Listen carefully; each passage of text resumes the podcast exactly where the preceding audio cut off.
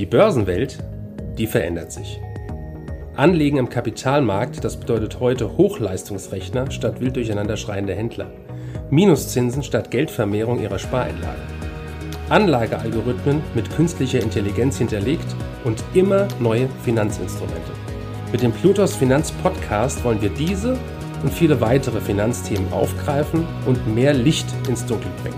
Wir freuen uns darauf, Sie als unseren Zuhörer zu haben und lassen Sie uns somit loslegen.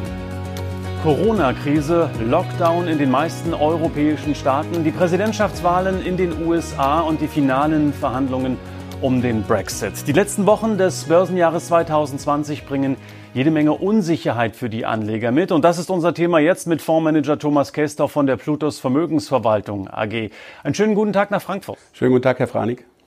Ja, die Börsen zeigten sich trotz des Wahlkrimis in den USA in einer ersten Reaktion sehr, sehr freundlich. Haben Sie eine Erklärung dafür? Ja, wahrscheinlich sind die Märkte erleichtert, dass der Zirkus jetzt endlich vorbei ist. Ähm, wichtig war für die Börse, dass äh, es zu einer Gewaltenteilung kam. Das heißt, dass das Repräsentantenhaus, der Senat und auch der Kongress nicht in eine Hand gefallen sind und äh, dass die Konjunkturprogramme jetzt direkt nach den Wahlen in Angriff genommen werden. Merkwürdig ist natürlich, dass in einem Hightech-Land wie den USA äh, es schwierig ist, Wahlen demokratisch abzuhalten, ohne dass Gerichte eingeschaltet werden müssen. Das sorgt jetzt noch für etwas Unsicherheit, aber ich denke, die Börse, die äh, schaut drüber hinweg. Wichtig sind jetzt neue äh, Konjunkturprogramme, Geld für die Wirtschaft, damit für die Börse und dass die Zinsen äh, niedrig bleiben. Vor allem die Tech-Werte sind äh, ja gut gelaufen insgesamt in den vergangenen Monaten und Jahren und auch die haben sich gerade im Nachhinein, also an der Nasdaq, auch nochmal sehr, sehr gut entwickelt in den letzten Tagen, Herr Kestorf. Wie bewerten Sie deren starken Move, so würde ich es mal sagen, im Besonderen und die Digitalisierung mal abseits äh, vom Wahlkampf und der Auszählung in Amerika, den Stand der Digitalisierung im Allgemeinen? Ja, wichtig war für die äh, großen Konzerne, dass es zu keiner weiteren Regulierung kommt, dass man weiter frei im Markt agieren kann. Und äh, man muss auch sehen, dass die äh, großen Tech-Werte in den USA die Stars der letzten Jahre an der Börse waren. Und mittlerweile ist es so, äh, dass es doch äh, die Story auch schon eingepreist ist. Äh, mittlerweile müsste jeder wissen, ähm, wie gut äh, diese Unternehmen aufgestellt sind. Und von daher sind die auch entsprechend teuer. Das heißt, wenn ich mir eine Alphabet anschaue oder auch eine Amazon, das sind ja im Prinzip Technologiefonds in Holdingstruktur. Da steckt natürlich eine ganze Menge Fantasie drin. Andererseits haben wir aber auch in anderen Bereichen äh, sehr viel Fantasie. Das sind vielleicht die Stars der Zukunft. Ich denke da an die Gesundheit, an die Ernährung, aber auch an unser Geld. Gesundheit heißt die Digitalisierung äh, unserer gesamten äh, äh, Krankenakten und äh, Arztpraxen und so weiter und so fort. Andererseits Digitalisierung von unserem Geld, das steht auch an, vielleicht sogar schneller, als wir uns das wünschen. Und das Dritte, ähm, die Ernährung, äh, ein Riesentrend, den wir erwarten in der fleischlosen Ernährung, Abschaffung der Massentierhaltung zum Beispiel. Ich würde gerne das Thema Gesundheit rausgreifen. Da hängt ja eine ganze Menge mehr dran, wie Sie haben Krankenakten angesprochen, aber auch Apotheken, Patienten, Umgang, ähm, ja, Medien auch äh, bei der Ferndiagnose etc. pp. Herr Kestorf. Ist das jetzt eine Corona-Erkenntnis, die Sie haben und hatten in den vergangenen Wochen oder war diese Idee auch schon vorher gereift? Nein, die Politik äh, liebäugelt ja schon seit einiger Zeit äh, unser Gesundheitswesen zu digitalisieren. Äh, da stecken einerseits Risiken für den Patienten drin, andererseits aber auch enorme Chancen. Und ähm, mit der Digitalisierung und Freigabe der Krankenakte ist jetzt der nächste Schritt eingeleitet worden.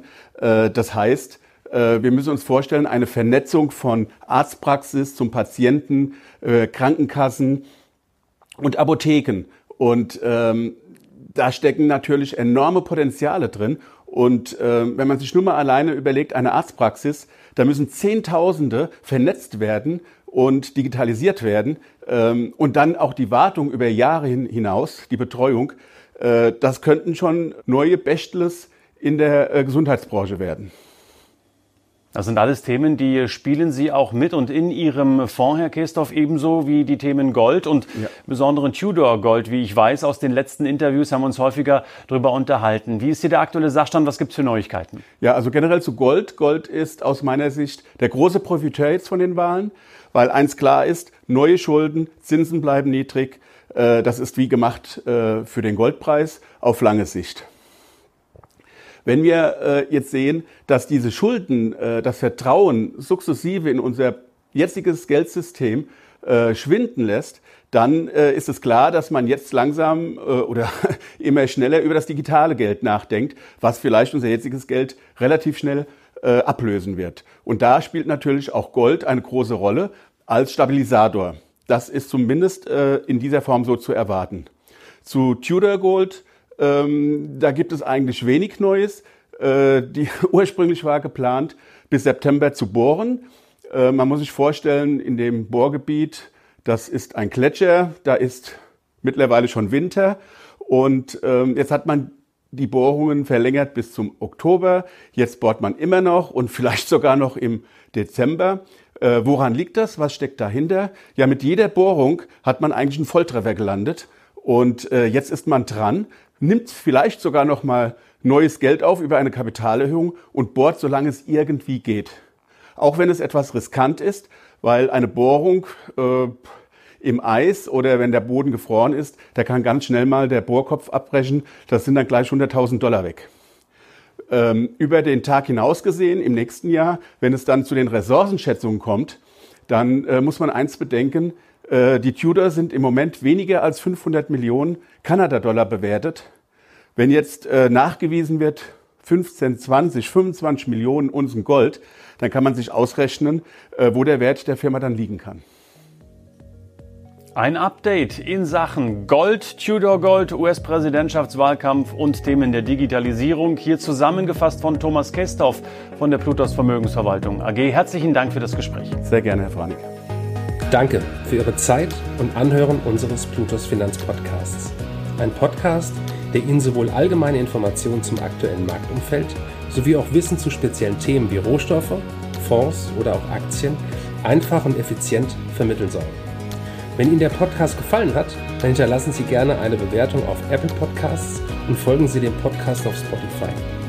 Teilen Sie ihn auch gerne auf Facebook, Twitter und LinkedIn und besuchen Sie uns auf plutos.de.